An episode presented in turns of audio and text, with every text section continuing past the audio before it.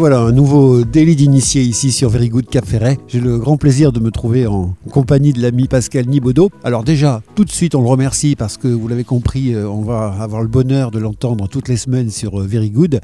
Euh, il nous distille comme ça une recette de sa fabrication à l'antenne. Donc bonjour Pascal Nibaudot et merci d'être avec nous. Bonjour à vous et merci à, toi de m'accueillir. Alors évidemment, aujourd'hui, c'est le principe d'une interview de long terme, de longue haleine. Euh, le principe de délit d'initié, c'est euh, bah, que le délinquant, euh, c'est moi. Les initiés, bah, à, but de cette émission, bah, ça va être l'auditeur. Et puis, bah, grâce au bon air du bassin, grâce à l'iode qui règne ici, eh ben, on va essayer d'obtenir des secrets de notre invité, Pascal Nibaudot. On va reprendre par les fondamentaux, par le début, mon Pascal.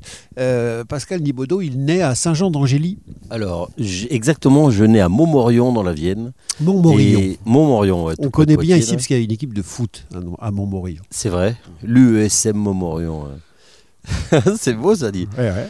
Et euh, donc, euh, je perds ma mère très tôt d'un accident Ah. de voiture et euh, je, mes parents étaient déjà divorcés, donc j'ai été habité Oui. chez mon père, qui lui habitait à Saint-Jean-d'Angély en Charente-Maritime. Donc j'arrive là-bas, Ouais. j'ai 7-8 ans. Je fais ma scolarité donc ouais Saint-Jean-d'Angély. euh, on joue au baseball et pas au football, moi Ah ouais. d'ailleurs. Ouais.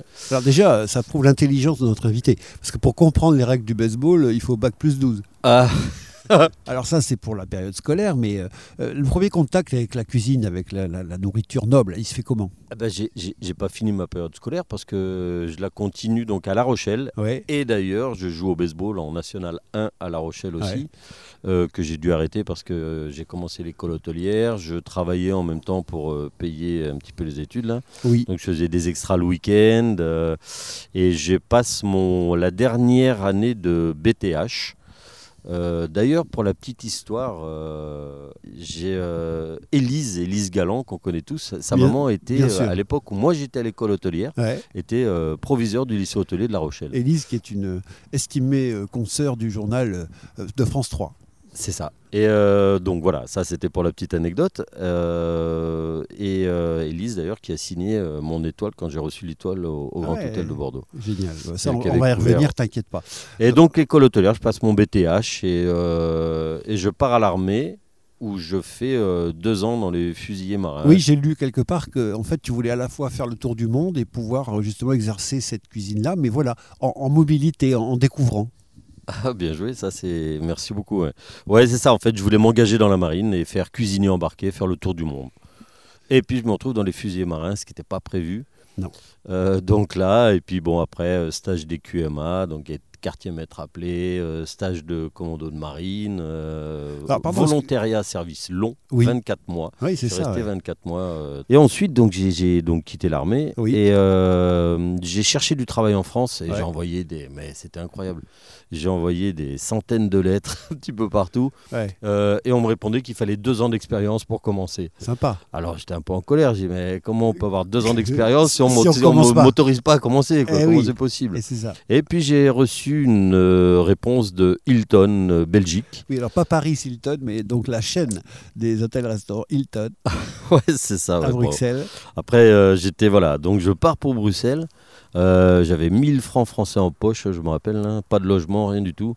Et euh, je, je- donc je dormais dans une maison, une auberge de jeunesse. D'accord. Et puis j'ai commencé chez Hilton. Et puis, euh, et puis voilà. Donc par rapport à mon cursus professionnel, c'est plutôt bien parce qu'en fait, moi, avant de- de- d'arriver ici, donc au Cap Ferret, je n'ai fait que de, des hôtels en fait. Que des hôtels, je n'ai que cuisiné que dans des cuisines d'hôtel. Tout ce cursus, on va, on va le voir, on va le reprendre. On termine euh, de faire connaissance, euh, j'ai envie de dire, euh, initiale avec Pascal Nibaudot. Donc là commence, si j'ose dire, un petit peu la valse des Hilton. Euh, tu fais Bruxelles, tu fais... euh, Alors j'ai fait Bruxelles et puis euh, donc je, je travaillais d'abord, j'ai fait mes mains au Café d'Egmont, c'est la brasserie Oui. de- du Hilton à Bruxelles. D'accord. C'était des baraques monstrueuses, des, des- des- des maisons monstrueuses. À l'époque, on achetait à la boucherie, mais Mhm. dans le Hilton, c'était un monde dans le monde. hein. Ah oui. Euh, ah ouais, il y avait un étage de pâtisserie, un étage de, Carrément. boul- de, de boulangerie. Un mini Ringis. Oui, oui, oui, les, les, les- ces, ces maisons-là marchaient comme ça. hein. Incroyable. Et puis, euh, donc, je fais mes mains là, je monte à la Maison du Bœuf, une Mhm. étoile au guide Michelin à Ouais. l'époque. euh, euh, ça, c'était le restaurant. Ouais. Et euh, là-dessus, un groupe de copains me dit Ouais, viens, on part à Londres. Euh, Oui. Là, je pars à Londres pour travailler au Hilton Park Lane. D'accord. Euh, Hilton Park Lane. Et, Là, à cette époque-là, pardon, tu es quoi? Tu, tu commences comme tout le monde commis de cuisine Oui, ou t'as oui, oui. déjà oui? là, c'était un chef, son nom, donc c'est Jacques Rolancy. Oui. Et Jacques Rolancy est un meilleur ouvrier de France. Et euh, là, bon, il voulait décrocher une étoile. euh, par contre, euh, nous, Londres, mon histoire de Londres, j'avais 24 ans. Et c'est une ville très Ah tentante. là là, comme tu dis, très tentante. C'est la raison pour laquelle je suis reparti. J'étais toujours pas vraiment mordu encore par la Ouais. cuisine. hein. T'as pas encore fait la rencontre décisive dont tu vas nous ça parler dans quelques parler. instants. C'est ça. Donc, je, je, je, je fais Londres. on sortait tout le temps, 5 mecs, on habitait une maison. je gagnais euh, 500 pounds par mois, j'en Oui, mettais oui. déjà 490 dans le loyer. Oui, Bref, Je repars. euh, je dis ok, alors j'en peux plus, je reviens euh, sur Bruxelles parce que euh, il était hors de question de rentrer à Saint-Jean-d'Angely sans réussite. Eh oui. Donc je passe par Bruxelles, je dis, j'appelle un copain, je fais dis donc, tu peux me loger là euh, Je vais chercher du travail sur Bruxelles. Bref, blablabla, on arrive. Moi je connaissais le business là, donc je suis revenu sur un, enfin je me suis raccroché au rocher quoi. Et euh, j'arrive et là il me dit ah écoute tu sais tu vas au Radisson là Ouais. euh, il y a un chef là Yves Matagne et il cherche tout le temps du personnel. C'est le euh, nom qu'on attendait.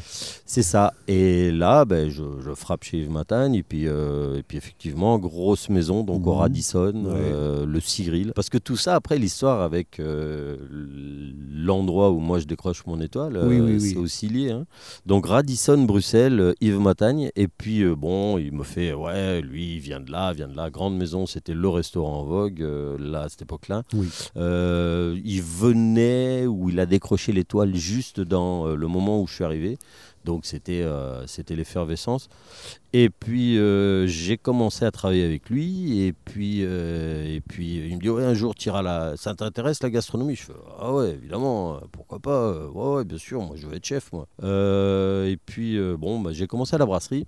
Et à l'époque à l'époque, euh, fallait, comment dire, euh, s'investir pour l'avenir. Donc je travaillais à la brasserie, et puis un jour il vient me voir, et puis il me dit Hé toi, t'intéresses toujours? Qu'est-ce que tu fais demain?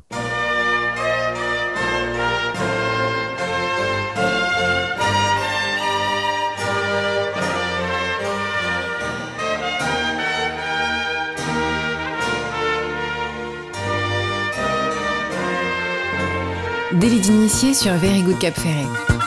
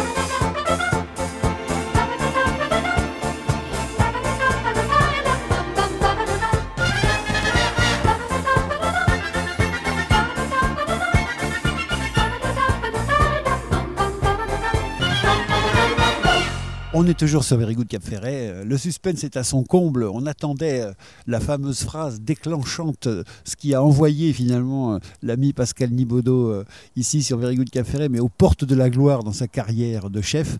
Et donc, il est à la brasserie, vous vous rappelez, et là, on le met devant. Quel nouveau challenge Et puis là, bah, Yves Matin me dit Qu'est-ce que tu fais demain? Je fais bah, Demain, je suis en congé. Il me dit bah, Tu viens et tu commences aussi grill.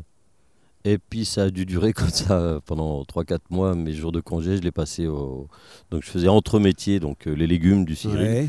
Et puis là, ben, j'ai commencé à rentrer en religion. Et là, tu es au contact, donc tu vois tout, le moindre des gestes, ce qui fait la différence entre traiter euh, tel aliment euh, de telle façon ou de telle façon, etc. Oui, et puis là et a, a commencé, euh, comment dire, le, le- le- le grand apprentissage en fait. Parce Quand que, tu dis rentrer en religion, c'est à ton propre niveau, c'est-à-dire que là, tu te sens saisi d'une passion ou alors tu te retrouves dans une église? Euh, les deux, alors passionné, euh, on est forcément passionné de, de- de- de cuisine. Cependant, moi j'aime, j'aime, j'aime le surf, j'ai une passion pour le surf, Oui. euh, j'ai une passion pour le, le, sports de glisse. venue euh, d'ici. Euh, voilà, je connais d'ailleurs ici, même sur l'eau, on m'appelle chef. C'est un joli respect. hein. Ouais, ouais, ouais. Euh, là, actuellement, j'ai plus trop le temps. Donc, euh, donc ouais, rentrer en religion aussi, parce que, parce que pour être cuisinier comme on peut le faire, bah, on se voue quand même à faire ça euh, un petit peu Oui, tout là, le donc temps. ter- terminer les, les sorties, euh, les, les virées entre copains, là. Euh, les cuisiniers ont une réputation qui est quand même Ah assez. oui. ouais, ça fait partie de la vie, d'où la religion. Bon. d'où la religion. Par contre, par contre on n'arrive pas en haut. On n'est pas étoilé par hasard. Quoi. Je veux dire, là, il y a, y a tout, tout, tout, tout un mécanisme qu'il faut comprendre entre comprendre le produit, Oui. comprendre les cuissons, comprendre. euh, On, on doit comprendre le chaud, la chaleur, le froid. On cuit par le froid, on comprend. Il faut avoir un, un- un cerveau qui est capable de comprendre ça. Et aussi, on ne devient pas chef sans diriger des bonhommes. Oui, c'est Donc, ça. oui. il faut aussi savoir diriger des hommes. Et, et euh, donc donner l'exemple. et donc donner l'exemple. Donc euh, voilà, et c'est- tout plein de choses. Quand je dis euh, rentrer en religion ou euh, être passionné, c'est qu'il faut aussi aimer ces gens-là pour, euh, pour euh, faire de la cuisine et aimer ses clients. Le gars qui aime pas les gens, Ouais. il fera pas de la cuisine. D'accord.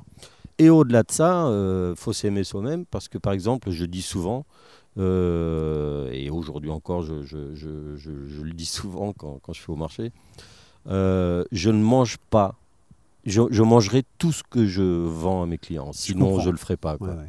Mais c'est Euh, intéressant ce que tu dis parce qu'on rapporte finalement à, la vie générale. Tout ce que tu viens de dire, ça peut s'appliquer en général. Si on s'aime pas soi, on peut pas aimer les autres. Si on se euh, préoccupe pas de l'autre, on peut pas le satisfaire. Enfin, tu vois, il y a l'altruisme, tout ça, ça va donc euh, des éléments importants de- dans les recettes, dans la cuisine. D'où ce qu'on disait, on rentre en religion, on est Ouais, passionné, en fait, on est fait pour ou pas. Euh, Il y a des fois, je vous cache pas que j'ai pas forcément envie de cuisiner quand j'ai arrêté de faire de la cuisine pendant 15 heures. Quoi. Mais, euh, mais, mais j'aime, j'aime les gens qui. J'aime les cuisiniers, par exemple. J'aime ce caractère un peu, un peu abîmé, un peu, mais qui. Mais qui, qui... On apprend tous les jours avec la cuisine, c'est vivant. Donc on est déjà, ça y est, rentré les, les- les pieds en avant dans un régime un peu spartiate. Oui, voilà, bon, bon, euh, je travaille euh, mes jours de congé, ça dure 3-4 mois, et puis euh, j'attaque, je rentre dans, dans- finalement dans l'enceinte euh, des grands, parce que Ouais, ouais. pareil, c'est des strates. hein, euh, quand on a une étoile, bah, on est le plus petit des grands cuisiniers. Là, Oui, oui. encore une fois, euh, Là, donc là, tu parles de ton mentor parce que toi, pour l'instant, tu n'es rien du tout. Tu es en train d'apprendre. ah, moi, je suis un apprenti. Voilà. Je suis un Ouais, apprenti, même si j'ai le bac en cuisine. Je, je- enfin, j'ai- rien fait encore. L'apprentissage dure encore, et j'en apprends encore. Aujourd'hui, C'est ça. bien sûr. Sinon, euh, moi j'ai toujours dit, j'a- j'apprends des petits, des grands cuisiniers, de, de- j'apprends de tout le monde, parce que tout ce qui est acquis. euh, et, euh, et voilà, donc là je commence aux légumes, puis après je passe aux poissons, ça dure quelques ouais. années. Sans- euh, Quelques Euh, années. enfin, ouais, non, mais ça va assez vite pour moi, je, je, je vais vite quoi. Ouais, Et puis saucier, alors là, saucier, Ah. c'est- quand même le, le, le saint des saints dans, dans, dans une brigade. Ah oui, le, le saucier de Toulouse, le saucier de Strasbourg, c'est ça. le saucier bon. de Morteau. Euh, l'associé de Morteau. Tu vois ça. Voilà, moi je cuisine, toi t'as l'humour et, et voilà, donc je fais ça. Je- J'espère que tu cuisines mieux que mes blagues. euh. sous-chef du. Sigril. Ouais, mais si c'est une bonne blague. Sous-chef du Sigril, donc là deux Ouais, étoiles, euh, restaurant. Enfin bref, après on commence à devenir un peu les penseurs des chefs. Est-ce que c'est un petit milieu? À partir du moment où tu atteins ce genre de position, c'est-à-dire sous-chef dans un endroit où il y a deux étoiles, ça y est, tu fais partie du sérail et tu es lancé dans le grand bal. Si tu rentres un peu dans l'intimité du monde des cuisiniers, Oui. là encore une fois, si on regarde encore aujourd'hui, on peut en voir plusieurs. C'est euh, les secondes cuisines sont les pièces primordiales d'une cuisine. Un chef de cuisine, un chef exécutif comme moi j'ai pu l'être, Oui. comme on en a beaucoup, ont des penseurs, c'est-à-dire les, les secondes cuisines, Ouais. qui sont les maîtres maîtresses de, du, cuis- du, du- du chef. On, on leur c'est- un peu comme à l'armée finalement. Le général, il est dans son bureau et sur le terrain, celui qui gère l'armée finalement, c'est son, euh, euh, je sais pas moi, son, son, son Eh ben, capitaine, son commandant. C'est- Son... exactement ça. C'est comme dans l'armée. Il y a ceux qui ordonnent les guerres, Ouais. ceux qui programment les guerres et ceux qui les font. Ouais. Euh, ben, chez nous, c'est pareil. Il y a, y a les chefs qui ordonnent, il y a les sous-chefs qui pensent et il y a la brigade qui, qui exécute. Very Good Ferret. If everybody had an ocean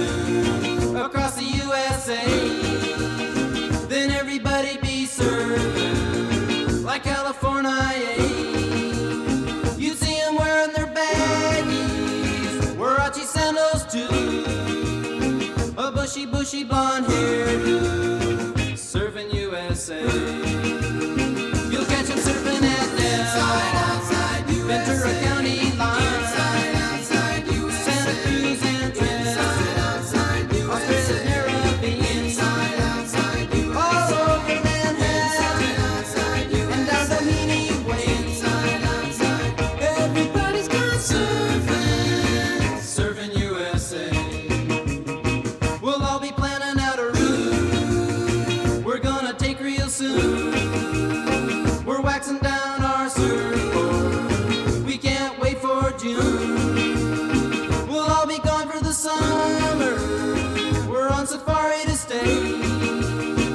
Tell the teacher we're serving, serving USA. And Hangar Keys and Swan, Pacific Palisades,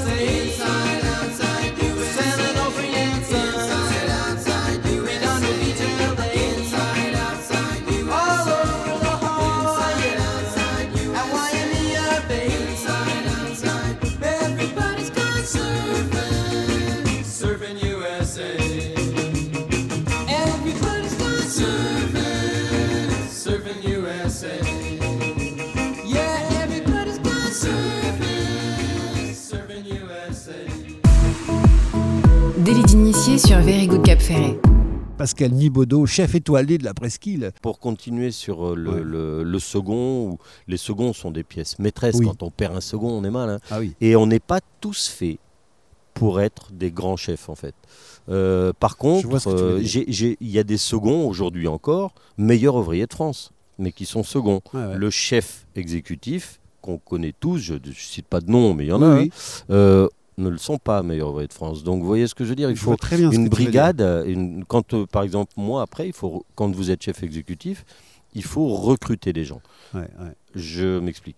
Euh, moi j'ai dirigé des grands hôtels Oui. tout le temps, dirigé des grands hôtels euh, et palaces. Mais quand vous allez, donc on, on dirigeait euh, différents bonhommes en fait Mhm. dedans. Les gastrono- la gastronomie, Bien sûr. donc on va dire que ces gars-là sont, sont un peu les intellectuels de la cuisine. Euh, le gramme, c'est le gramme. Ouais. Euh, puis après, vous avez la brasserie. Où là, ça, ça, ça dépote, là, une belle cuisine, mais un peu plus franchouillarde, un peu Mm, plus. Euh, vous allez aussi, il y a un service dont on ne parle jamais, mais les petits déjeuners.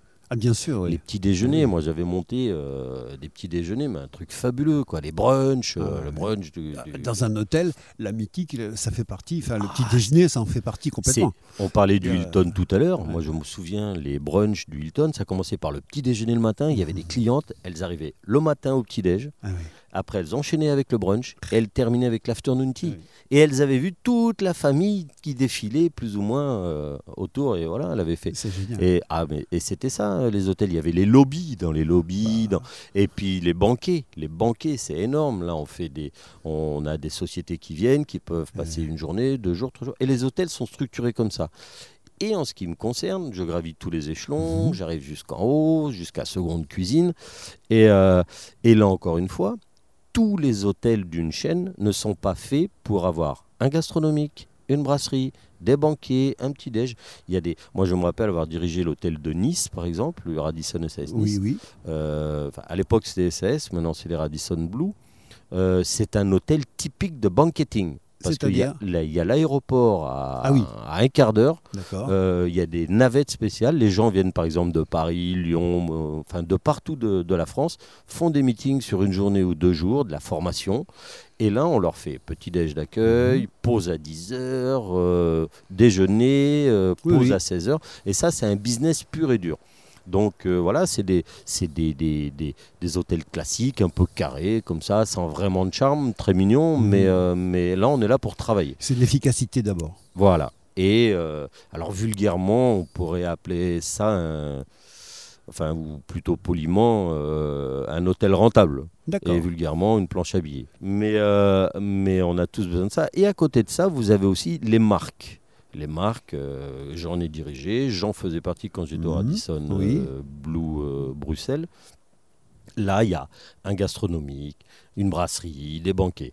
Et par contre, là, c'est un petit peu moins rentable que les autres. Cependant, tout ça pour en venir à moi, on a tous les hôtels ne sont pas faits pour. Donc je dirige quelques hôtels, je vais me râper parce que j'avais les dents un peu longues, je vais me râper les dents, on m'envoie à Berlin, à, à Londres, à Manchester, un, un petit peu partout. Et je mettais en place en fait les, les- les standards qu'on avait mis euh, avec Yves Matagne au- au- pour tous les Radisson un petit peu d'Europe. Euh, Ah donc voilà, je partais pendant six mois, euh, pendant deux mois, pendant 15 jours. J'allais corriger un peu les, les- les problèmes et, mm, qu'on pouvait avoir. À cette époque-là, place. Impossible d'avoir une vie de famille, évidemment. Non, non, non, non, enfin, je, je- non, pas une vie de famille. D'ailleurs, j'ai Impossible. j'ai- j'ai eu des enfants, mais très très tard. Oui, oui, on en reparlera, mais Et, surtout qu'on connaît bien ta famille, qu'on adore. Et- mm, mais, je- au final, c'est une vie dure, quoi.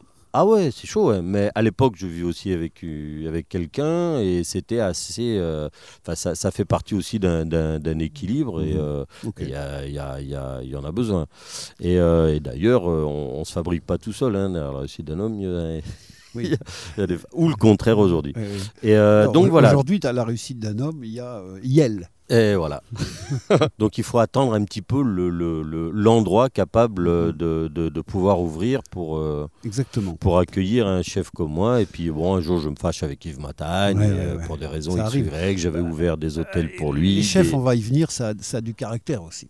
C'est ça. À un moment donné, il est logique que des personnalités, des mâles alpha, euh, quand euh, ils finissent par euh, cohabiter dans un espace un peu clos, fatalement un jour. Eh ben voilà, donc euh, on, on- oui, moi, moi je voulais euh, être chef et puis bon, mais c'est un peu aussi beaucoup une relation père et fils quand même. Bien sûr. Euh, C'est bien comme on dit en psychanalyse, il faut tuer le père un jour. Puis donc on se fâche, j'avais ouvert son école et puis bon, ouais, je m'en vais, donc là je bricole à droite, à gauche, je travaille pour euh, une... je me souviens un passage au, au- à Euro Disney avec Ah oui. un monsieur, un chef qui s'appelle Eric Léoté, une personne formidable, mais je n'étais pas fait du tout pour Euro Disney, donc Ah je ouais. pars. Euh, et puis je dirige donc euh, l'hôtel de Nice, le Radisson Nice pendant Mhm. 4 ans, et puis un jour euh, je reçois un coup de téléphone lors du morning meeting, là. Ouais. Et euh, j'ai Yves Matagne, il me dit, allô petit, mais comme je vais vous le raconter, hein. ouais, ouais. il dit, oh, petit Je fais chef.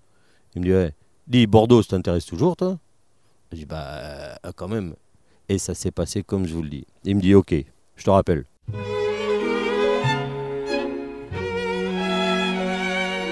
Que c'est que ça Des œufs mimosa, monsieur Septime. J'ai déjà dit cent fois que pour simuler le feuillage des œufs mimosa, je voulais de l'estragon et non pas du persil. Je m'en Voilà fous, parlez-en au chef. Je m'en fous, moi je m'en fous du chef. Qu'est-ce qu'il y a Ça va, mon petit Marcel? Très bien. Qu'est-ce qu'il y a? Y a rien, c'est- on a des boutiques.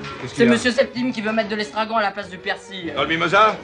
Du persil et des oignons. Jamais d'estragon. Comment c'est pas bon Ben, c'est ce que je lui disais. Oh non, non, non, il disait de l'estragon. Qu'est-ce qu'il y a? Vous êtes pas content de mon petit filleul? C'est le petit filleul, ça Hein Et vous, ça va, Marcel Très très bien. Beaucoup trop de monde dans cette cuisine, vous pouvez pas? Ah oui.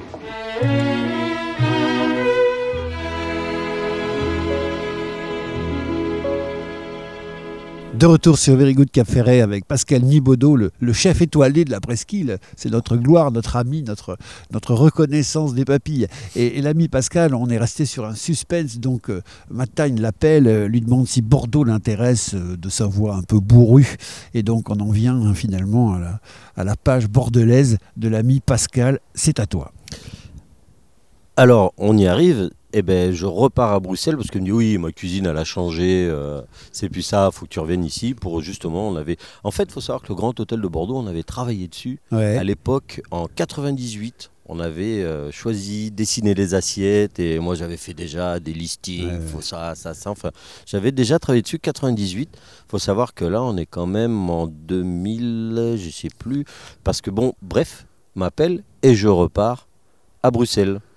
Donc, on te, euh, demande de si Nice on- à Bruxelles. on te demande si Bordeaux t'intéresse, mais il faut que tu fasses un virage par Bruxelles. Par Bruxelles, parce que la cuisine a changé. Donc je repars à Bruxelles, ça devait être pour six mois, Mhm. sauf que j'y suis resté encore trois ans. Ah oui. Euh, alors, euh, Ah oui, un, parce Bordeaux que, désirer, parce que ma chef Matagne et moi, on s'entendait plutôt pas mal en cuisine. Euh, disons qu'il aimait mon travail et que, et que je- j'aimais aussi sa vision. Et euh, donc euh, je reste là. Euh, Par contre, j'oubliais pas que j'étais plutôt parti pour Bordeaux. Ensuite, il y a quand même eu énormément de retard pour l'ouverture du Grand Hôtel de Bordeaux. Donc ça, plus ça, voilà.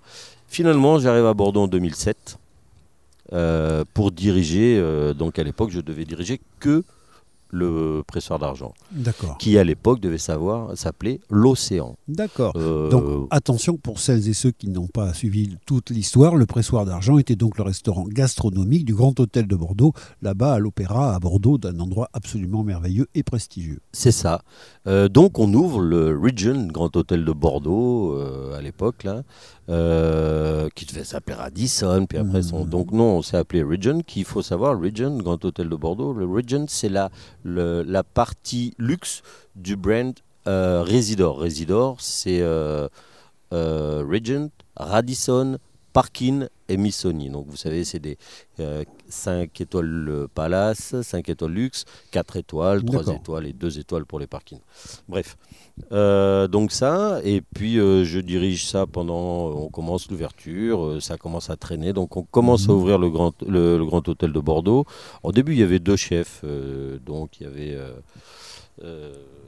moi euh, pour la partie gastronomique et Mhm. Laurent Coste qui lui était pour la partie euh, Brasserie. brasserie, banquet. Euh, bon, on s'entendait, on s'entendait pas, mais ça marchait plutôt pas mal parce qu'on se respectait. Et, euh, et puis ensuite, ben, lui est parti pour de nouvelles aventures. Et Mhm. puis moi, on m'a proposé de diriger tout, De tout gérer. de tout gérer le Grand Hôtel de Bordeaux, ce que j'ai pris en main. Est-ce Et- que, pardon, pour que l'auditeur soit bien euh, conscient de tout ça, est-ce que si on faisait le parallèle avec la musique, ça reviendrait à devoir être un chef d'orchestre à la fois pour une partition classique et à la fois pour un concert de rock? C'est un petit peu ça. ouais. C'est un petit peu ça. Il faut savoir tout diriger. Tout diriger. Parce que Euh, c'est pas vrai la que même euh, chose. cet été, d'ailleurs, j'avais fait un- euh, quelque chose là pour les, les- les- la partie musicale. Il y a, il y a- il y a un- des, des- des musiques classiques et compagnie. Oui, le Euh, Ferré Musique Festival. C'est ça. on, a, Ferré- on a interviewé Hélène il n'y a pas, pas très longtemps. Eh ben, Hélène m'avait demandé de, de- donc de faire une interview. Il y avait un parallèle entre trois, deux, il y avait euh, trois chefs d'orchestre et moi, euh, chef de cuisine. Ben voilà. on, on avait comparé ça et c'est exactement la même chose. C'est exactement la même chose. On, on doit diriger plusieurs, euh, plusieurs euh, parties, plusieurs choses, plusieurs personnes. Et, donc et là, tu te voilà. retrouves avec deux orchestres différents en même temps. Voilà, alors deux, même trois, quatre. euh, donc je monte le Grand Hôtel de Bordeaux, je monte les fameux les brunchs du. Grand Hôtel, les les euh, la- les petits déjeuners du Grand Hôtel. On, on fait. En fait, j'étais le premier chef du Grand Hôtel. Je Oui, monte le pressoir euh, d'argent. En fait, c'est génial, tu es parti d'une page blanche, quoi.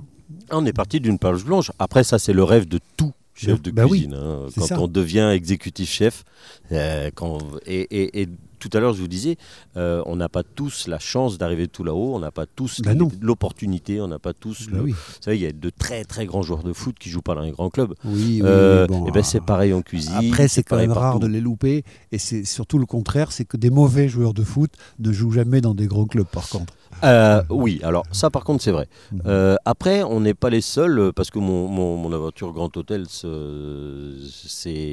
enfin, elle continue. Donc j'ouvre, euh, tout, tout, tout va très très bien. On- on- la brasserie de l'Europe à l'époque, ça s'appelait la brasserie de l'Europe, fonctionnait très très très Mhm. très bien.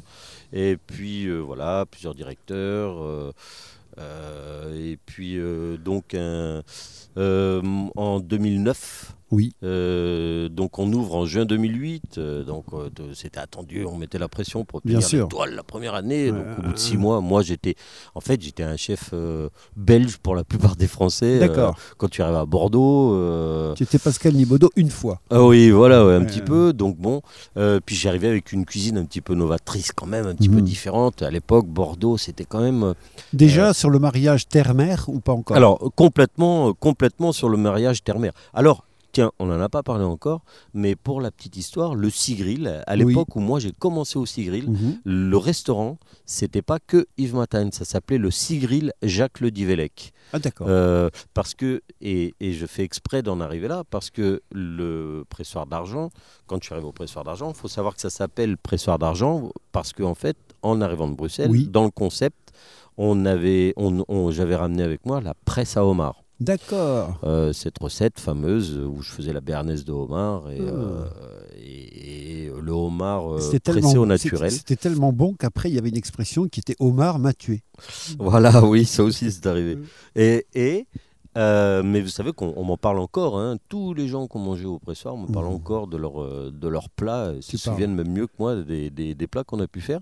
Donc, donc ça s'appelait à l'époque le Sigril Jacques. Divellec, qui était le, le, le, le- créateur de ça. Et on avait fait le Sigril Jacques Le Divellec euh, avec la cuisine d'Yves Matagne. Et à Bordeaux, on faisait le pressoir d'argent, Pascal Nibaudot, euh, donc le pressoir d'argent Yves Matagne avec la cuisine de Pascal Nibaudot. D'accord. Euh, donc on refaisait l'histoire, donc tu vois l'histoire des pères et fils et compagnie. Super. c'était là. Euh, donc, et puis là, euh, ben, finalement, ça a été très, très, très, très vite, hein, parce que le. le- Oui, alors tu viens de l'évoquer, alors il faut y aller maintenant. Elle arrive quand cette étoile Alors, euh, donc, on ouvre en juin 2008, on ouvre le, le pressoir d'argent. En.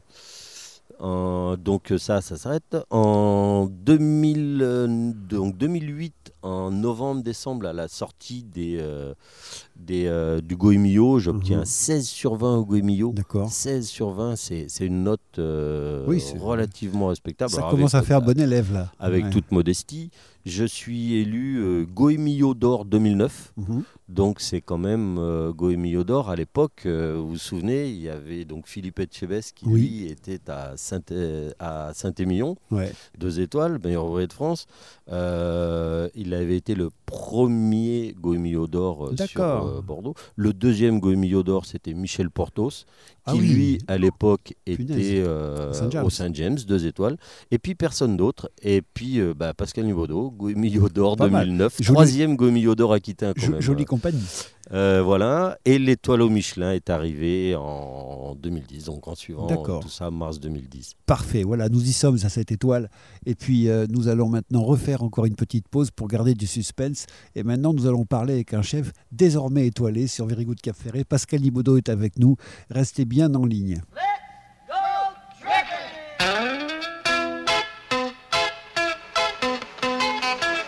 Very Good Cap Ferret.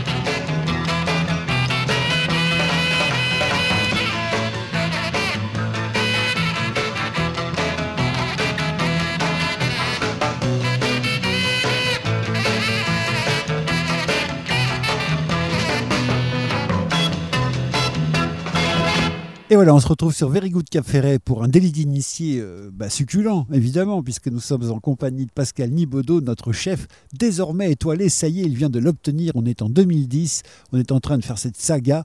Et là, on va quitter un petit peu le parcours personnel de Pascal, même si on va y revenir de, de temps en temps, évidemment, dans la suite de l'entretien. Mais on va ont profité, puisque cette étoile est tombée, pour évoquer le futur euh, 6 mars euh, prochain, où euh, va être dévoilée la liste 2023 des étoilés euh, du Michelin de cette nouvelle édition.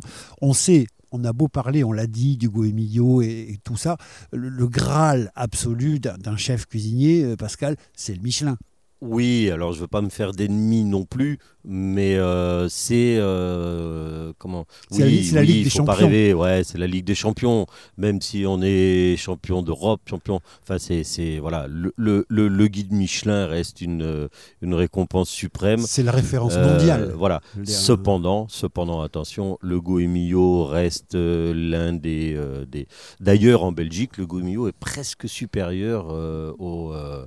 Après, voilà, c'est une histoire de lecteur. Moi, je veux pas dévaloriser. rentrer. Voilà. Voilà. je, Je ne veux pas je- les gens qui sont d'abord primés par le Guamillo, c'était pas l'objet. C'était pour dire, si tu veux, qu'aujourd'hui, puisqu'on est à l'aube de cette nouvelle parution, on est sur un guide qui, pour la première fois, est paru en 1900, le guide Michelin. Ah, ah, Le fameux guide rouge. Tu vois, on en est sur la cent et quelques éditions. C'est incroyable. Voilà. Ça a été, le guide, le guide Michelin, pardon, ça a servi pendant la Deuxième Guerre mondiale. Parce que comme il y avait des cartes détaillées de toutes les villes concernées par des bons restaurants, en fait, bah, le, le guide a été distribué à des officiers américains qui, pour reconquérir un petit peu la France, avaient besoin de connaître un petit peu le détail des villes. Et donc le Michelin a servi à... Enfin, il est mythique à cause de ça. Non seulement il a progressivement bah, été euh, la référence en matière de restaurants et d'hôtels en France, mais en plus, il a accompagné l'histoire euh, de la France pour des, choses absolument symboliques. Voilà. Ah, merci parce que je connais pas je connaissais pas cette anecdote là. Je savais qu'on enfin le Michelin avait été euh, fait et qu'on détournait le, le- parce que des gens passaient euh, de- du temps sur la route et on les détournait dans des endroits pour passer. D'ailleurs, Oui. une étoile, c'est restaurant qui vaut le détour. euh, enfin bon, oui, c'est ça. a, Mais au a- départ, tu sais que le guide Michelin, il est fait pour vendre des pneus. Oui, Puisque- c'est ça. Puisque c'est vraiment la marque Michelin donc euh, qu'on connaît bien. C'est pas de, de l'homonymie, c'est vraiment cette marque de pneus. Et en fait, au départ, c'était des dépôts où on pouvait à la fois manger et changer son pneu. C'est ça, donc t'imagines. Et d'ailleurs, il y a un journaliste un jour qui a fait une très jolie phrase. euh, Je, je- euh, il, il disait que, en fait, euh, même une bonne pizzeria, un bon, parce qu'en fait, tu viens de parler ni plus ni moins que des routiers finalement. Oui, hein. oui. Mais euh, le, les routiers qui sont, enfin attention, ces gars-là, faut, faut, faut en mettre hein, pour euh, satisfaire euh, l'estomac de certains. Ils sillonnent, de- quoi. Donc et il en puis, faut partout. quoi. Exactement. Donc, et puis, il faut qu'ils se sentent bien. Faut, enfin, et il disait que, en fait, une étoile au Michelin, on pourrait l'accorder au, au meilleur euh, restaurant routier. Oui. Il aurait droit à son Michelin, à une étoile au. Michelin, parce que il serait. Là aujourd'hui, on, on- on donne des étoiles à des restaurants gastronomiques parce que c'est une autre euh, euh, discipline, mais. Oui, non, mais après, on ça pourrait donner ça à- aux meilleures pizzerias, aux meilleurs. Enfin, Oui. je veux dire que Alors, les meilleurs restaurants, là où tu te sens le mieux finalement, là où on, on- on- on t'apporte un sentiment culinaire d'ex- d'exception en tête, là où parce qu'il faut, faut comprendre là que où- oui, là on en revient aussi à, à- à la façon de penser. Moi, quand je fabrique une assiette, quand je fais un plat, Mhm. euh, ben, j'ai besoin. J'ai- besoin de vous filer du sentiment. On a besoin que ça croque dans la bouche, on a besoin que ça goûte, on a besoin que ça aille, que ça pam, que ça punch, que ça vous. Vous voyez? Une- Moi, je sais pas écrire, je sais pas faire de la musique, mais quand on fait de la musique, on met, on met du, du tempo, on accélère, on ralentit. On... Et ben c'est pareil avec la, la- Oui, la- c'est- une assiette. Une cuisine, c'est une partition. Une cuisine, c'est une partition. C'est, c'est, c'est, euh, c'est quand, quand on mange que du mou, ça n'a pas d'intérêt. Ouais, euh, je comprends. euh, Ah, voilà. il faut Et calculer tout, quoi. et la saveur, mais le croquant, le, le ressenti, euh, le travail ça. de la mâchoire, finalement. C'est exactement le ça. nez, la bouche, tout. Et ça devient du sentiment. Ça devient un sentiment. On a eu quelque chose, on dit punaise, mais, mais c'est bon. Mais c'est bon, comment vous faites? Je ne sais pas comment on fait, je, je, je la vis. Une, une assiette, ça se vit. Oui, c'est ça. Alors ça, c'est une jolie phrase. Bah tiens, tu sais quoi Ce sera celle que l'on mettra en accroche. Une assiette, ça se vit. Alors, on continue sur ce Michelin. Donc, on, on en a dit du bien parce qu'il est mythique. Il faut absolument, j'ai envie de dire, c'est le Graal de tout, de tout chef cuisinier. Peut-être, enfin, celui qui en a envie, parce qu'il y a des gens, on le verra aussi peut-être tout à l'heure, qui le refusent ou qui s'en foutent ou qui vivent à côté. Et très bien, c'est pas la question. Et tout le monde ne participe pas à cette course non plus. C'est-à-dire qu'il y a aussi des très très bons chefs qui ne sont pas concernés ni de près ni de loin parce qu'ils ont un autre plan de vie. Voilà. Mais, Alors- mais oui, Oui, alors l'appareil, euh, l'appareil, euh, alors, sans aucune prétention, sans aucune insolence ou autre chose, on peut dire euh, qu'on n'est plus intéressé par une étoile au Michelin quand on en a déjà eu deux ou trois. Ouais, ouais. Cependant, Alors ça, c'est autre chose. Excuse-moi, je t'in- je t'interromps, ce- mais j'allais te demander à ton niveau personnel ensuite, si tu veux. ce- ce- cependant, Oui. Et là, on y est. Évidemment qu'obtenir une étoile au guide Michelin, on- c'est le Graal, évidemment que c'est le Graal. Ça, ça se Euh, refuse pas. C'est sur 20 Hugo et Millot, évidemment que c'est le Graal. mais- Je veux dire, euh, Ouais, euh, le gars qui fait euh, du foot, le jour s'il peut rentrer en première division, bah, excuse-moi, c'est le. Graal. Bah oui. Euh, ensuite, ça se passe pareil. Une fois qu'on est au Michelin, qu'on est rentré dans le Michelin ou dans le Goemio, euh, ben, c'est pareil. C'est comme dans les équipes de foot, il y a, y a- y a- y a- il y a les une étoile, deux étoiles, trois étoiles. Ouais. Pareil à l'armée, souvenez-vous, il y a l'équipage, les sous-officiers, les officiers. Et d'ailleurs, un grade avait été inventé, euh, le, Ouais, le- le mais- major, parce que quand on monte officier, on devient le moins gradé des plus gradés. C'est vrai. Bonjour Mais il n'est pas trop tard pour déjeuner. Very good Cap Ferret.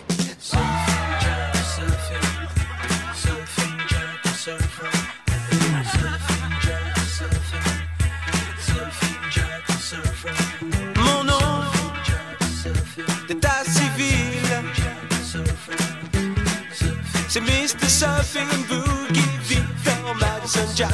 L'état civil On s'en tape.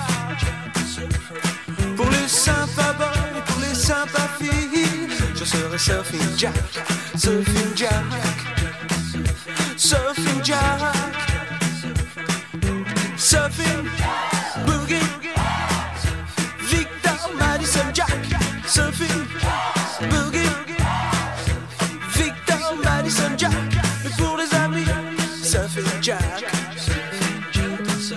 Ce néon lumière Sur la mer. It's me Surfing Boogie Victor Madison Jack Neptune Brother Héros de mer. Vous les sympas boys, vous les sympas filles, appelez-moi Surfing Jack, Surfing Jack, Surfing Jack, Surfing Boogie, Victor Madison Jack, Surfing Boogie, Victor Madison Jack, vous m'avez compris, Surfing Jack, Surfing Jack. Surfing Jack.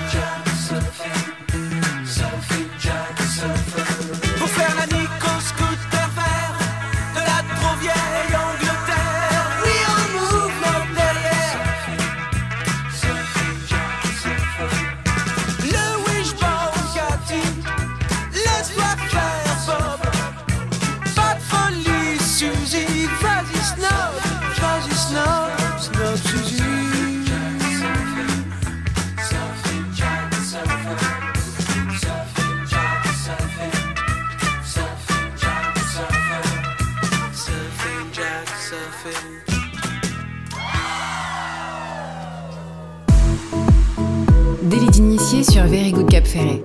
Pascal Nibaudot. Est-ce qu'il y a des modes en cuisine? C'est-à-dire que par exemple, est-ce que tu as des, des cycles de Michelin où ça va être la cuisine fusion? Est-ce que des années, ça va être la cuisine euh, justement hum, traditionnelle? Est-ce que justement, il y a, il y a des modes en cuisine? Oui, oui, oui, évidemment. Il y a, il y, a, il y a des modes, il y a... Un des reproches qu'on peut parfois faire au Michelin d'ailleurs.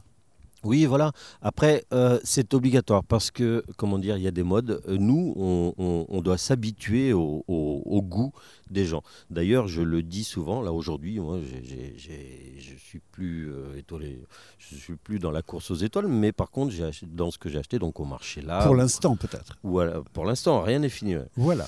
Euh, c'est ça la vie d'un cuisinier, c'est qu'on s'interdirait. hein, Et ça, c'est notre conclusion. Donc on verra si tu as encore. et, donc, je dis, mais vous voyez, j'ai volontairement moins de sel dans mes plats. Parce que, d'ailleurs, euh, voilà, aujourd'hui, on, suit, euh, on commence à dessaler les plats, on commence à. euh, il y a très longtemps, d'ailleurs, regardez, les pâtisseries sont de moins en moins sucrées. Alors on va en terminer avec le chapitre Michelin. On a parlé donc peut-être parfois de certains, à une certaine époque, de phénomènes de mode. On parle aussi d'internationalisation.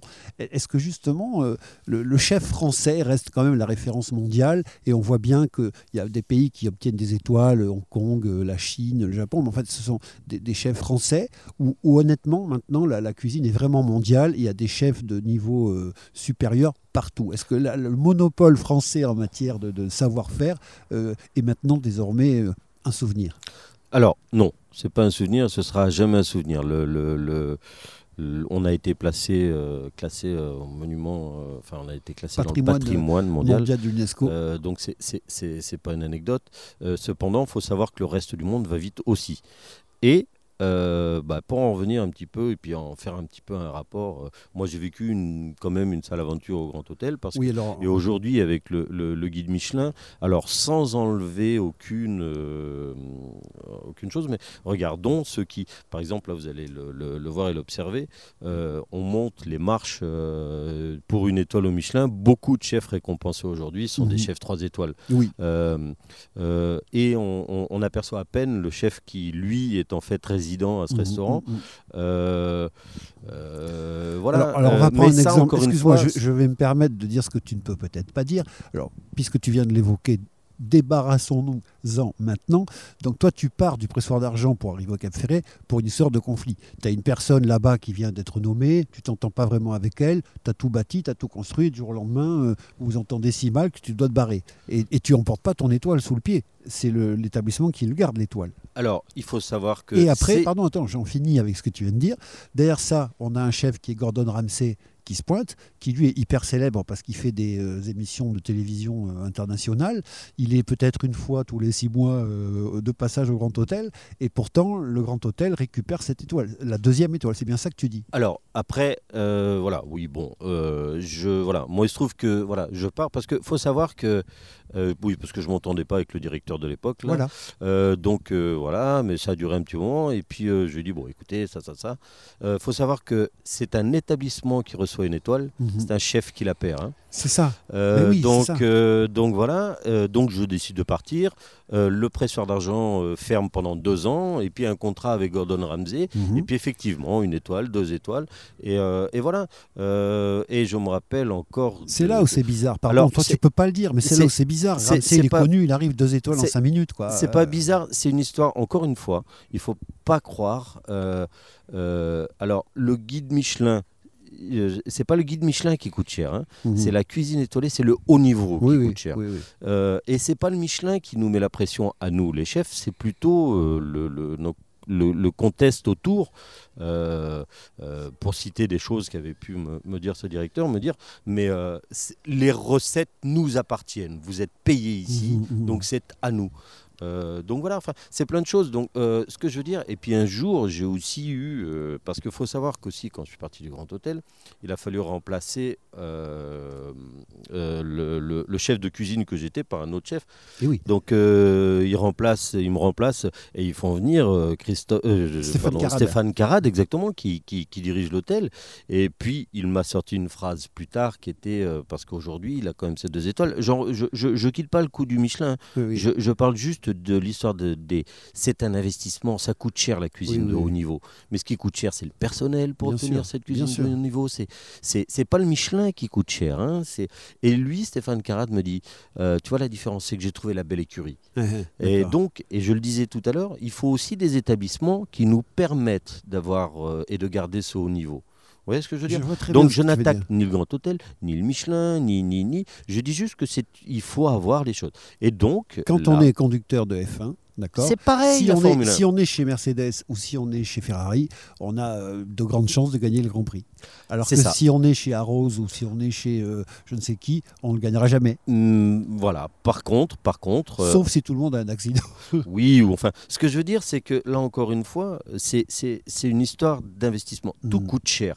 Dans la mode, c'est pareil. La mode, c'est pareil. Il y a, il y a- il y a plein de choses. Et, et donc, ce qui coûte cher, c'est aussi le personnel, c'est aussi, c'est le, le- enfin, je ne vais pas rentrer dans la politique, mais, euh, mais tout ça.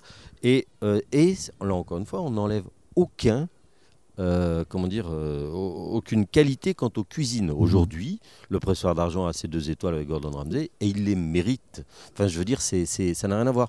Euh, c'est euh, c'est euh, la cuisine. euh, Par contre, il faut continuer à investir derrière parce Oui. que parce que rester tout en haut Bien du sûr. niveau, eh ben ça coûte cher. Euh, pour être au PSG, bah, bah, bah, il faut des kinés pour chaque Oui, joueur oui, bien et sûr, pas euh, un kiné pour les pour les 25 Il faut joueurs. surtout maintenant un, un mec derrière chaque joueur pour les réseaux sociaux, sinon ils disent des conneries tous les jours. Et- C'est un peu ça. Et ça crée des scandales. Alors nous sommes toujours avec Pascal Nibaudot dans une émission, ma foi, passionnante, donc euh, délit d'initié, c'est presque, j'ai envie de dire, la bien nommée aujourd'hui. On se retrouve tout de suite après cette nouvelle pause. J'ai faim. Bah, rien de bouffer. Ah oui, mais j'ai refaim. J'ai la dalle ce soir. J'ai la dalle ce soir. Je boufferai n'importe quoi, même du fond de tiroir. Je veux tout ce que t'as, surtout t'as. Pas le temps de m'asseoir. Je m'arrangerai, servez-la moi sur le comptoir. Sans menu ni couvert ni ou épicé, j'en parlerai la bouche pleine. Lourd ou trop léger, je ne serai pas à la peine.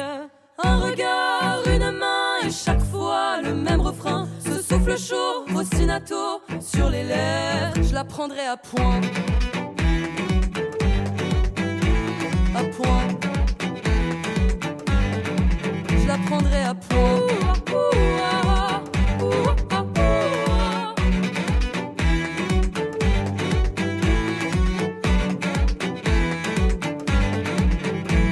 Sur place ou bien en porté, je te ferai tourner du bout de mes doigts. Tous ces naïveté sans vouloir t'offenser, tu ne resteras que mon encart. J'ai la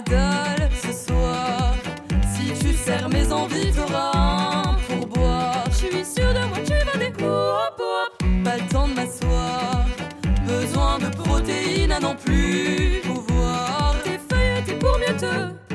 Ah, la louca chère du moment qu'elle est tendre. Je peux le payer cher, mais je ne veux pas attendre. Je veux déguster lentement, manger en mastiquant. En mastiquant, je fais le régime du camp. Et la cuisson, c'est comment? Je la prendrai à point. À point. Je la prendrai à point.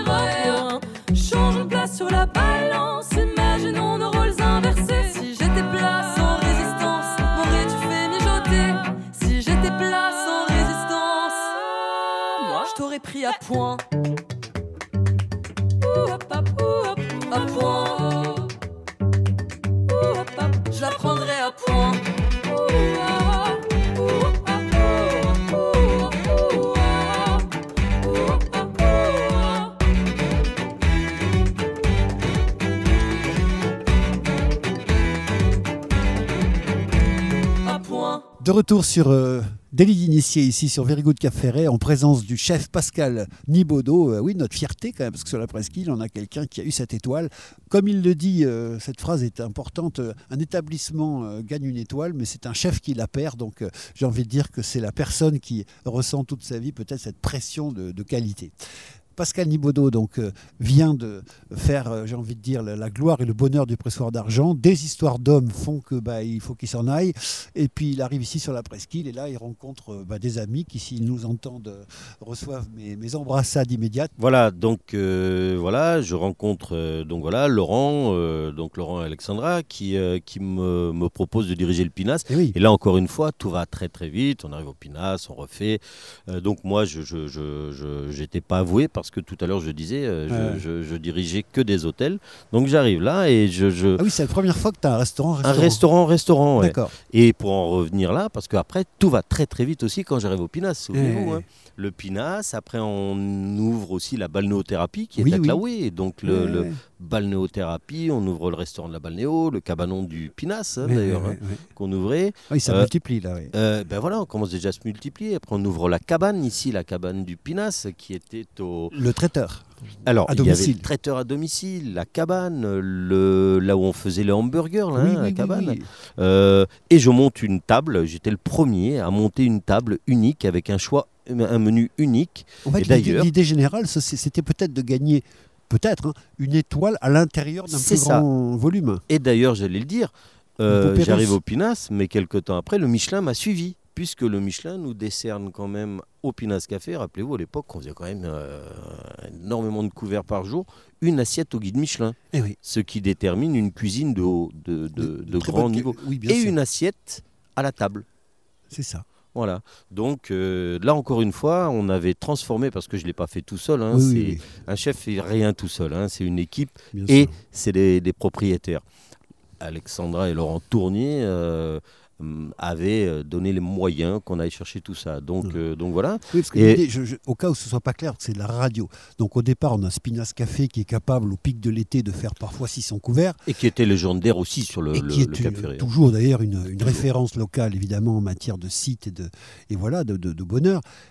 Sauf que, bah, évidemment, euh, quand on veut avoir une étoile, en fait, vous avez fait un système de poupée russe. C'est-à-dire, vous avez dédié une salle à l'intérieur du Pinas qui, elle, était en fait une autre cuisine. C'est-à-dire qu'en fait, on mangeait sur 588, parce qu'il y avait 12 places, je crois, sur cette table d'hôte. Donc, sur 588 couverts, on 10. mangeait la carte du C'est Pinas. Et il y avait une table spéciale où on pouvait manger la, la spéciale Nibodo. Eh ben, de la gastronomie. Voilà. Donc euh, voilà, et, euh, et euh, d'ailleurs, d'ailleurs, petite parenthèse, là on dit gastronomie, bistronomie, Oui. est un nom, une cuisine qui a été réinventée pour être un petit peu plus simplifiée. pour-. Et aujourd'hui, c'est devenu une, une discipline à part entière. hein, mais euh, euh, voilà, donc ouais, là, mais tout ça aussi, au début de notre interview, Oui, tu te rappelles, oui. je te dis, j'étais, euh, je m'étais programmé pour diriger des gros ça. hôtels et tout. Et ben on a transformé le Pinas Café en grosse machine aussi. C'est ça, ouais. Énorme machine parce Bah que le, entre le cabanon et ici les deux trois restaurants Mmh. L'un les uns dans les autres quand même donc c'était c'était vraiment euh, des, des- des très grosses machines On est d'accord. et puis euh, et puis j'ai rencontré quelqu'un Et puis alors l'amour, l'amour les amis. et ouais j'ai rencontré quelqu'un j'ai rencontré euh, Marion Natalis qui Ouais. qui quand même aussi sur cette presqu'île est Qu'on une embrasse légende parce que hein. franchement, elle est- non seulement c'est une légende, mais c'est surtout une personne adorable. C'est même euh, c'est même une super grosse légende parce qu'elle a quand même fabriqué à l'époque Euh, Marion, si tu écoutes cette émission, tu remarqueras que Pascal dit donc que tu es une super grosse légende, ce qui est quand même charmant de sa part. Voilà, ouais. Alors pour la petite anecdote, j'ai entendu une bonne blague euh, ce Oui, matin. là. oui. Euh, il disait, je te la rends la blague. Et il disait que dans, il y a eu, tu sais, euh, euh, j'ai oublié le nom, mais la chocolaterie là, ils Mhm. avaient eu des, ils avaient fait appel à des gens qui écoutent. et Ah, le film. font- Ouais, le Charlie film. et la Charlie et la chocolaterie. Et, euh, et ils font, et mes enfants, Simon et Léon, ils adorent euh, ce oui. film. Euh, donc, et ils font changer des phrases. Et on avait fait changer le mot grosse par énorme. Ah oui, d'accord. Je comprends pas que grosse ou énorme, enfin ou énorme soit plus. Il y a forcément une bref. raison. Euh, donc, euh, je rencontre Marion, Marion qui est une énorme légende. Donc, tu, tu persistes. euh, sur la presqu'île, bah oui, elle a quand même fabriqué le, le, le Mais- bouchon. évidemment, mais évidemment. le- Enfin, c'était, c'est connu d'ailleurs. D'ailleurs, souvent, souvent, je dis qu'ils viennent chez nous pour passe. elle parce que lui. Ouais, ouais. Euh, donc voilà. Tu rencontres Je Marion. rencontre Marion, voilà, Et- et, puis euh, et puis il se trouve que bon bah euh, voilà tout ça aussi on s'est pas fâché au Pinas, et- mais je rencontre Marion, puis il se trouve qu'on a de, de- euh, qu'on a qu'elle tombe enceinte et puis que Euh. Simon arrive et puis qu'elle me dit qu'est-ce qu'on fait Euh, Je fais écoute, je sais pas moi, soit on s'en va pour parce qu'ici on pourra jamais acheter une maison ou autre chose. Elle me dit écoute blablabla et puis elle me dit écoute ben, tu sais pour élever des enfants c'est plutôt pas mal le Cap Ferré. hein. Et oui, bien sûr. Je dis ah ouais, Euh, bah ouais c'est vrai. Et donc on a fait une, euh, on a décidé de s'installer, d'acheter quelque chose. Et puis euh, bah, on a fait un trait sur une page. euh, on pourrait acheter ça, ça, ça, ça, ça, ça, oh, ça oui, ça oui, ça non parce que ça, parce que enfin bon bref. Excuse-moi, mais donc on va le dire maintenant, la Maison des Bonnes Choses, qui est l'établissement dont tu t'occupes, enfin ton établissement Ouais, aujourd'hui, et celui de Marion évidemment, c'est peut-être aussi des horaires un peu plus compatibles que la restauration quand on est C'est- une famille. Ça c'est ce qu'on croyait.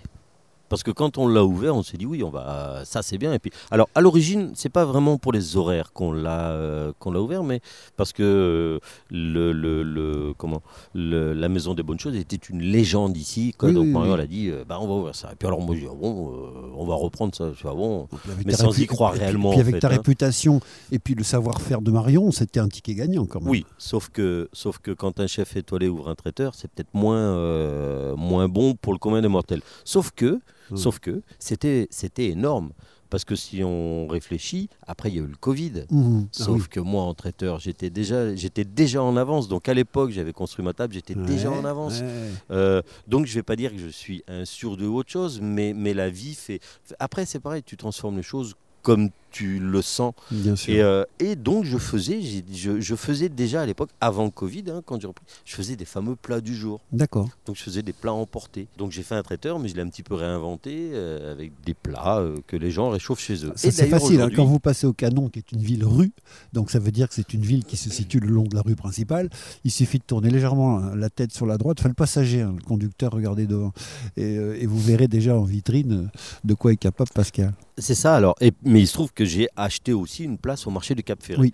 Donc au marché couvert du Cap Ferré, euh, donc voilà, où je fais la même chose. Oui. Et donc à l'époque, on était déjà en avance sur euh, finalement le, le- les, les- les chefs de cuisine qui Donc on se a un à traiteur faire étoilé au Canon Voilà. et on a un traiteur étoilé au marché. au marché du Cap Ferré. Merci beaucoup. C'est bien quand même, non? c'est pas mal. Ça le fait. Et, euh, et, et, et je, je- Alors, là encore une fois, euh, on réussit pas tout seul, on réussit pas si on n'a pas ses clients. Non. Et je remercie tous les clients qui, qui mine de rien, sont, viennent et, m'aident à pouvoir euh, continuer encore et encore. Parce que, euh, Ah, Parce que les- chefs en général sont connus pour avoir mauvais caractère. Et toi, tu as plein d'amis, c'est bizarre. ouais, j'ai pas toujours bon caractère non plus. Mais, euh, mais euh, comment dire c'est peut-être aussi pour ça qu'on les aime les chefs parce Ouais. que parce qu'ils sont aussi un petit peu francs du collier. C'est ça, On ouais. appelle ça Ils- mauvais caractère. Ils passent pas par la fenêtre euh, pour dire ce qu'ils pensent. Quoi. Voilà, ouais. Euh, oui, c'est exactement ça. Mais, Alors, mais la je crois qu'on a les mêmes problèmes Oui, ou oui. les mêmes euh, les mêmes qualités. Qualité. Chacun voit ça. On, on a là, donc je le disais aujourd'hui, euh, le tableau est, est complété. On, on a un parcours euh, gigantesque, pardon pour l'expression, euh, en, en cuisine. Euh, Un chef donc qui arrive un jour euh, parce que la vie c'est un petit peu comme disait la chanteuse, une boule de flipper et qu'on rebondit sur différents euh, hasards et ou circonstances qui nous mènent quelque part.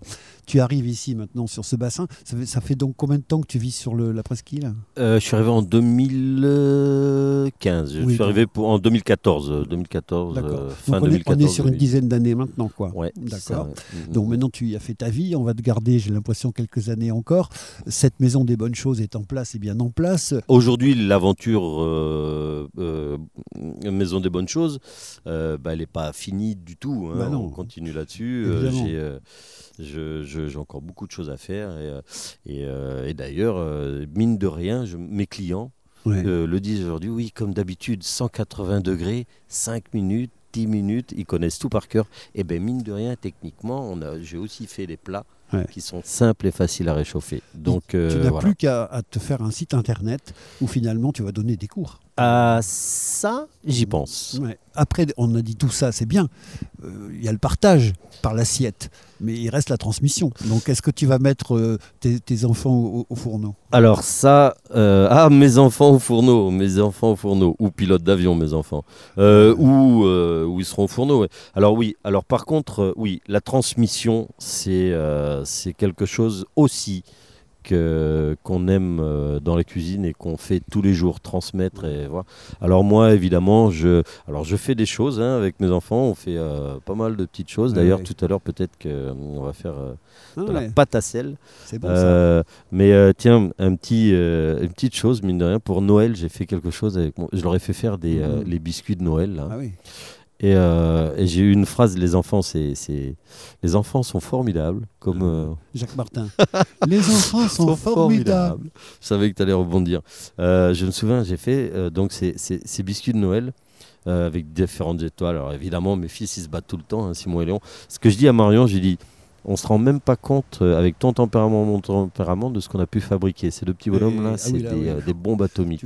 Et par contre, euh, la- la- euh, Simon me fait Ah papa, j'ouvre la porte du four pour voir si les biscuits sont cuits, puis il me fait Et papa, ça c'est la vraie magie de Noël. Génial. Eh ben, euh, ça c'est une belle étoile aussi euh, au Michelin euh, que- qu'a pu me donner mon fils. Voilà, je l'ai fait dès que pour lui c'était la vraie magie de Noël. C'était un très très joli moment ça. Pascal Nibaudot, merci infiniment de nous avoir accordé ce temps, qui plus est un dimanche, alors qu'il faisait beau et que tu aurais pu le passer en famille, quoi qu'il en soit. On va conclure évidemment cette émission, on pourrait euh, y revenir des heures et des heures, mais justement, vous avez de la chance. Le post-scriptum, il existe avec euh, bah, Very Bon, que vous retrouvez deux fois par semaine euh, sur Very Good Cap et après vous vous retrouvez en podcast. Donc du Nibaudot, bah, si vous revenez dans huit semaines, bah, vous aurez huit recettes de Pascal Nibaudot disponibles sur le podcast de Very Good Cap et ainsi de suite. Donc merci infiniment Pascal, non seulement d'être venu aujourd'hui, mais de participer à la qualité d'antenne de Very Good Cap. Eh ben oui, ben tu disais euh, passer euh, un après-midi en famille, ben un petit peu, on est en train de fabriquer une famille, la famille Very Good. C'est Voilà. adorable. Merci à toi. On vous salue Merci tous et tous. Merci d'être fidèles aux émissions de Very Good Cap Ferret. Merci Pascal Nibaudot.